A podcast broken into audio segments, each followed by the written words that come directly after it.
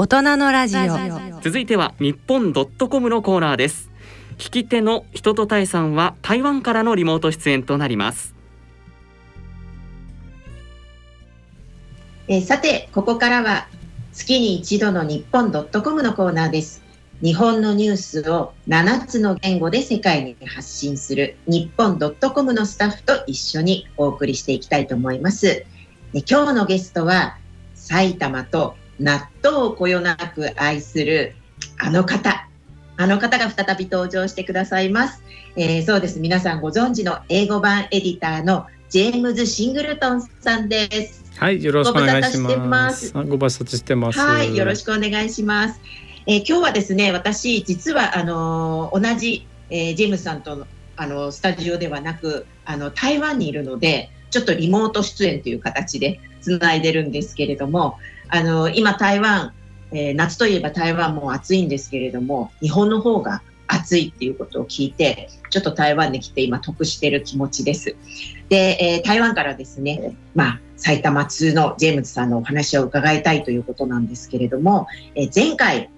ジェームズさんは手作り納豆のお話、あの、藁でこう発酵させる話、すごい興味深く、あの、お聞きしたんですけれども、まあ、本当にすごい反響で、え、実は番組を聞いて、実際に納豆作りにトライしてみた方という方も、ね、たくさんいらしたんです。えー、ぜひぜひ挑戦していただきたいなと思いますね。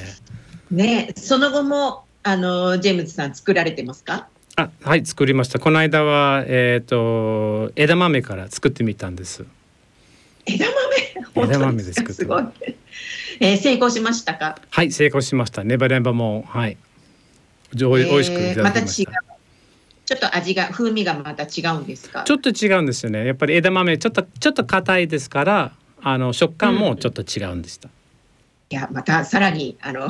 ジェームズさんの納豆作りが進化していると思うんですけれども え今回はですねえ日本の文化中でも地方の歴史ある文化やえ食べ物を愛するということで、えー、実はまた違うテーマでお話をしていただけるということですけれども今回はどちらの魅力をお話ししていただけるんでしょうか？そう今回はね、えっ、ー、と埼玉県の草加市の魅力を語りたいと思います。あの人とさんは草加市は行ったことありますか？はいあると言いたいんですがないです あの名前はもちろん聞いたことあるんですけれどもないのでどんな感じのところですか？そうですね草加というと草加せんべいのイメージが多分一番強いと思いますがで草加の魅力はそんなに単純なものではありません。私日本ドッコムの記事取材のために初めてじっくり草加に行ってから、はい、ますます好きになりました。えー、ジェームスさんがね書かれたこの記事の、えー、タイトルが埼玉の名家草加せんべいの手焼きを体験かつての宿場町に思いを馳せ草加松原を歩くという、えー、この記事を書かれたんですけれども、えー、どんな状況だったのかちょっとご説明してもらえますか？そうですね草加は、えー、旧日光街道沿いにありますので、もともと宿場町ですから、はい、その面影まで残っててとてもいい、うんうん、なんても言えばいい風情です。こうクリックしていただいたらあの、うん、写真をご覧ください。はい、あの私も今見てるんですけれども、こんなすごい立派なあの橋ですかね。そうですね。そまああのはい、こう丸い橋昔風の丸い橋がはいいくつがかかったって、うん、えー、そしてその旧日光街道のえー、っと、うん、松松並並木が残ってて、はい、松並木。そう。あそこで本当に歩きながら昔の江戸時代の人があの取った道っていう同じ感じがします。はい、ね本当なんかあの浴衣とか着物着て歩くとすごくこう似合いそうな感じのあの道がこう映ってるんですけれどもあのこのほかえっ、ー、となんか俳句の街というのも伺ってるんですけれどもどういうところなんでしょうか？そうなんです実は草加はねその松尾芭蕉の奥の細道にも登場する、うん、あの宿場なんです、うん、はい。あのあの松尾芭蕉があそこに一泊したそうですね、はい、はい、結構じゃあ歴史がねあの歴史深いところでいろいろとまだそういうあの風景が残っているところということなんですね。そうなんです残っててゆっくりその旧街道を歩くと、うん、その昔の、うん、えー、建物の作りとか、うん、あの、道の狭さで、はい、昔ながらの日本の、あの街道をあの感じ魅力を感じられますね。はい。でね、まあ、そんなあの魅力あふれるこう宿場町なんですけれどもあのさっきジェームスさんもお話したように草加といえばせんべいということですけれどもこのおせんべいってシングルトンさん好きなんですか？あもちろん好きです。はい、好きです。人とさんは どうですか？あの私ね、おせんべいお菓子の中ではそこまで好きじゃないんですけど、実はあの濡れせんべいちょっとその柔らかいあれが出てきてからすごく、ね、はい好きになったんですけれども、なんかそのねあのおせんべいどんな感じなのかってあのシングルトンさんが好きなおせんべいってどんなどんなあれですか？そうです私まあせんべいは何でも食べられますがでも多分一番好きなのは、うん、多分その黒豆せんべいですね。黒豆？やっぱり納豆が好きだから豆好きなんですかね。まあそのそのやっぱりあの豆の食感が好きかなと思います。うん、はいえー、でもねなかなか黒豆せんべいっていうと通好みな感じですけれども ちなみにあの初めてそのおせんべいというのを食べたのはいつ頃だったんでしょうか？そう私せんべいとの出会いはまあ日本に来たまもないの時、まあ、20年前の話なんですが多分あの、うん、スーパーで見て、うん、うん、なんなんなのと思ってて買ってみたんですね。はい、はい、あの私はやっぱり食べ物はいろんな好奇心がありますから買ってみて食べてみたと思います。はいなるほど。でも見た感じあれですね茶色いなんかこうよくわからない物体だから美味しいのかまずいのかもよくわからないですよね。あ全然わからないんですよね。あの、うん、私アメリカ人から見ればあの、はい、これ食べ物か わかんないぐらいでね形して、まずそこからうんうんなるほど。で最初その食べた感じまあ第一印象はどんな感じでしたか？そうだまああの驚きましてですね、はい、あのアメリカにはない味なんですよね。まあアメリカのお菓子って言えばすごい極端の味しかないです。とてもしょっぱいかとても甘いのか。あのそういうちょっと甘みもあるしょっぱさもあって硬さもあるのせんべいは、うん、なかなかそういうお菓子がなくて、はい、驚きましたんですね。なるほどいわゆるその甘じょっぱい両方の味が混じってるっていうものですよね。でもこれってなんかすごく逆にそのアメリカ人のジェームズさんからすると微妙な味になりませんか？なんかこう嫌な感じはしなかったんですか、まあ、最初はやっぱりあの慣れ慣れてないまあこななんですかって。もう もう普通に食べれるようになるのはちょ多分ちょっと時間かかったと思うんですがアメリカではた、まあ、おせんべい用のものがないので。まあ、どっちかっていうと、うん、あのその甘いものが多いっていうことなんですよね。当時は私の下はもうアメリカの甘いしょっぱいものが、はい、はい、あの、うん、慣れてたから、まあ、例えば日本に来た頃、来た間もない頃でねあの、はい、一回お友達のところに遊びに行っててそのお母さんがおやつにみんな水羊羹を振りまいていただいたんですよ。うん、で、あどうぞってあありがとうございますどういう食べ物かわからないんだけどこうじゃあ気をつけてね。ジェームさんの気をつけてね。これとっても甘いんですよって言われたんですよ。でもすごい期待してたんでまあ甘いなのかどのぐらい甘いのかと食べる時には「え？みたいな「えあ甘い？これあ甘いものですか? 」みたいな。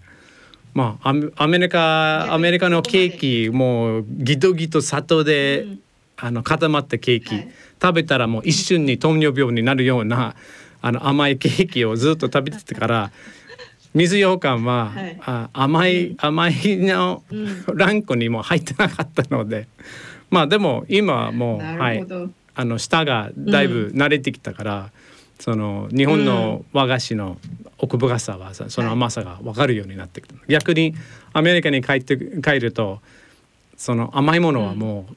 一口で十分みたいな感じなんですか？あそうなんですね。じゃあやっぱりね長年そこの場所でその味を食べてるとそっちにだんだん慣れてくるんですね。そうなんですね。ところでそのまあ草加といえばおせんべいって定着してるんですけれども、なんで草加がそのおせんべいの町になったんですか？そうなんです。それもえっ、とね江戸時代に遡るなんですね。それは、えー、草加に行くと、えー、おあの、温泉公園っていう公園がありますよね。そこでは温泉っていう女性が、えー、あそこであの団子屋さんをあのやってたようなんですね。でその,、うん、あの日光街道沿いの,、あの団子屋さんやっててあので振り回っててでその団子が、えー、とても評判が良かったんですが売り残ったものやっぱり団子はね日持ちがねあまり良くないので売りに残ると捨てなきゃいけないんでそのもったいないと思ってたようですおせんさんがね。である日にはねあの侍が店に立ち寄っててアドバイスしてあげたみたいですよね。でその団子を 平らに潰して天日干しから焼きせんべいにしたらどうですかっていうアドバイスをしたようです。でおせんさんがそのあの試してみて売り出したら評判がとても良かったからたちまちに草加あのあの塾で名物になったそうです。はい、えー、いやすごい興味深いストーリーですね面白いです。そうなんです。うん、っていうのは、まあ、実は、えー、それが昭和時代にね草加せんべいを PR するために町が作ったストーリーなんです。作ったそうなんですね。そうなんです。そうなんだ。じゃあ実際におせんさんはいなかったんですか？実際はおせんさんはいたかどうかわかんないんだけど、うん、そういうふうにせんべいが登場したのは、うんうん、じゃなかったんですが、ただやっぱり地元の人の話と、あの昔から、えー、せんべい状に、はい残りのご飯をせんべい状にした保存食としては作ってたようです。そうすると、うん、あのそのうちはおせんべいになった。はい。ただおせおせんさんじゃなかったんです。ねでもそう考えるとうまいストーリーをあの作り出して PR して大成功したっていうことですよね。わかりやすいですよね。わかりやすい。ね。駅に行くと、おせんの像もありますね。はい、あのジェームさんが撮られたあのお写真がこの記事にも載せられているんですけれどもすごい素敵なおせんさんの像があるので皆さんぜひ行かれた時はご覧になったらいいかなと思います。えジェームスさんは実際にあの手焼きでおせんべいを焼かれたんですよね。そうですね。えっ、ー、とその行ったらぜひあのその手焼き体験をあの、うん、してほしいですよね。うん、でとても簡単なんですが、えー、なんだこれ。火火で炙るですのでタイミングとかそういうのがとても大切なんですよ。最初はその丸い生地真っ白の丸い生地はその板の上に乗って乗せてで菜箸それともトンを使って3、3秒ごとにひっくり返すんですよ。123はい123はい123はいで3秒ごとに、はい、3秒ごとに。そうしないと、うんうん、あの両両面はあのこう片方が焼きすぎると、はい、だから両面がちゃんといい具合に焼けるためにこう3秒でこうやるんです。はいはい。で大体結構忙しいんですね。忙しいなんです。忙しい。私、うん、私がやった時にその店員さんが隣で立っていただいて、うん、ずっとはいはい、はい、って言っておおで私菜箸使ってたのでお箸を使ってるのでやっぱり菜箸を使うとせんべいも結構ね滑りやすいからずっと追いかけっこみたいになってるんですよ。こう鉄板の上で追いかけでやっと掴んでひっくり返したんですよね。はい。そしてあの1分か2分ぐらいに焼くとあのどんどん膨らんでくるんですよ。そこせんべいの特徴は、えー、その、はい、押し瓦っていうもの重いのセットのものがあるんですよ。それで押してその膨らんだ分を平らにする、うん、押し焼きっていうんですよ。でそれをひっくり返して、まだせんべいをひっくり返してまで押してひっくり返してまだ押して。それが34回ぐらい繰り返してやるとやっと、はい、その形を整えるんです。そうしないと歪んだり膨らんだりいい形にならないんです。そうするとまだ焼き具合が不十分になるんです。ま丸いせんべいをそのなんていうかなこう、うん、風風船みたいまあせんべいがあのなんてお餅みたいにこう膨らむことそこまで膨らまないんだけど少し膨らむなんですよ、ちょちょこっと膨らむ。それを抑えるために押し瓦を使って。だ結構重いものですので力入れて34回ぐらいを押してはい、形を整えるんですよね。でそれがいい焼き具合になったら一回火からそうなんです。はい、あそこでは、えー、売り場でタレをありつけるの。そして隣にカフェがあっていろんなおせんべいのグッズとかせんべいの、えー、コラボの食べ物がまんべんなくつけたらせんべいの両面生地で使ってたらもうクラッカーチョッカ、はい、クラッカーチョッカとか。タレつけてからまた焼かなくていい台湾でも焼かないんです。焼いたら保存保存食って美味しくなくなっちゃうんですよね。が大切です。からそこではね5年それ店員さんに注意されたんでもう賞味期限5年タレつけたって焼けないでのおせんべいのもうあの売ってるんですタレはこれはお醤油一缶では70万醤油ベースなんですよね醤油ベースなんですがそうなんですえー、今度私行ったらそこで、はい、鰹節も一緒に避難グッズちょっと甘みもあり買ってこようと思いますが。まあもともとはねあの草加せんべいは塩味だったらしいです。保存食ねおせんべいがあるとちょっとまた雰囲気が変わると思うから。でもあの塩塩だけでしたね。もう塩塩だけのせんべいを考えるとどういう味なのかちょっと食べてみたいと思いますが、うん、そのうちあの醤油もはい醤油醤油がベースになったんです。うん、まあなぜっていうと、えー、草加は、うん、えー、千葉県の、はい、あの、野田市の近いですので野田って言えば醤油が有名なところなんですから、はい、はい、野田醤油をあの、ね、塗って、はい、はい、あの販売するようになったんですよね。はい、うん、それが定番でなったんです。そうなんですね。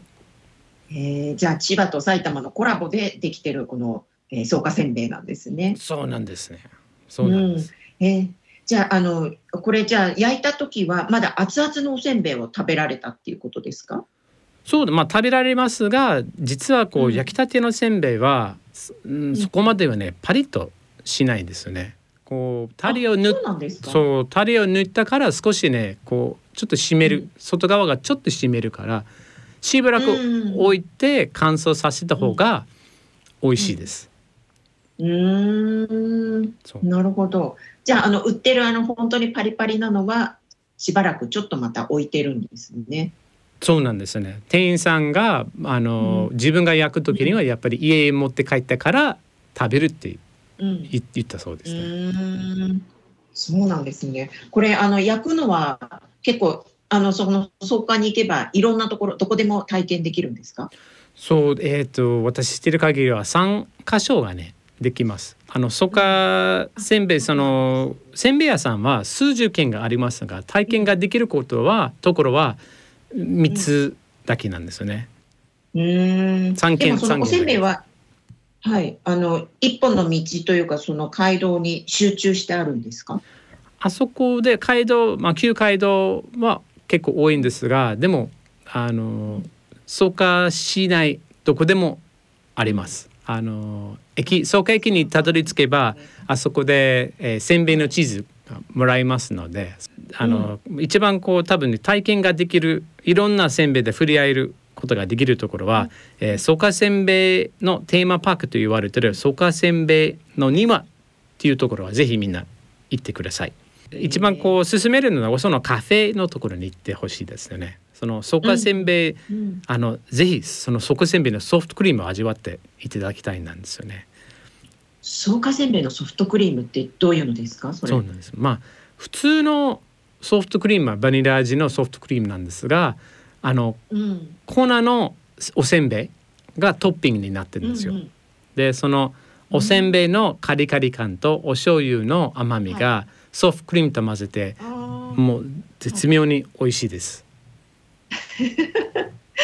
すごいですね本当に甘いのとしょっぱいのが一緒になったような感じのソフトクリームですけれどもまあなんかみたらし団子みたいな感じで美味しいのかなともちょっと思いますね。あのとてもあの美味しいです。多分台湾スイーツにもさあの比べる比べて食べたら、うん、あの多分、うん、そかそかせんべいソフトクリームの方が美味しいかもしれないですよ、ね。そうか。ね、私もその草加に行ったことないから、ぜひ、このね、えー、草加せんべいの庭に行って、まあ、いろんなおせんべいと、あとはその非常用のおせんべいっていうのを買ってみたいなと思います。あの、本当になんかちょっとね、和風のお庭みたいな庭園のところもあって、ゆっくりできそうなカフェなんですけれども、あの、草加せんべい、どういうものが選ぶ基準でこう考えたらいいのかっていうのをあのジェームズさん教えてもらえますか？そうですまあ草加せんべいっていうのは、えー、こう、うん、一定の一のブランドブランド品になってますね。えー、戦後に、うん、えー、この高度成長期に、えーはい、草加せんべいがとても人気になりますあの贈答品などのものとしてはとても人気が、うん、はい。知名度が上がりました。でも上がったとともにやっぱりあの草加せんべいの名前を載ってその真似する悪質の企業も出てきたので、草加は、えー、そのせんべい屋さんたちは、まあ、どうにか私たちの草加せんべいをそのブランドを守ろうということを考えてて実は草加せんべいって呼ぶのはその 3, 3つの条件があります。一つはねその草加せんべい畜産のあの良質のうるち米100%を使うこと。10年以上の経験を持つ職人が作ると管理する。そして押し瓦を使用して手焼き押し焼きせんべいっていう 3, 3つの条件が草加せんべいです。えー、じゃあこの3つの条件をクリアしたものにはなんかこうマークがついてるんですね。そうですね。草加せんべいマークがついててそれで安心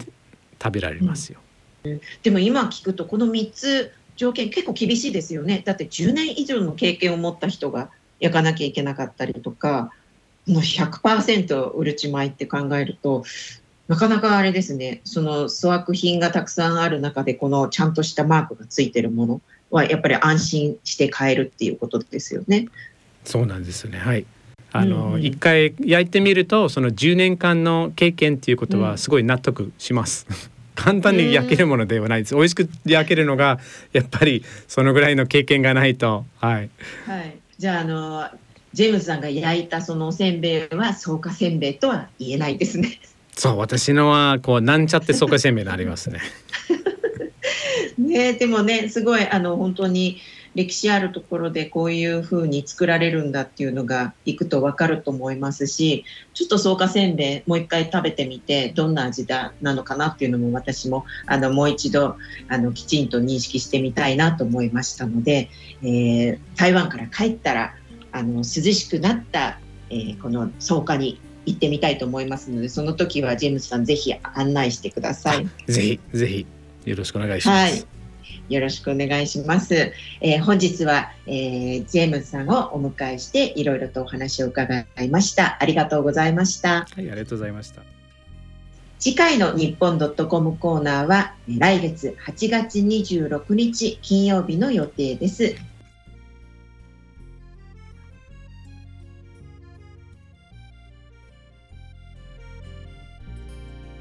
大人のラジオ。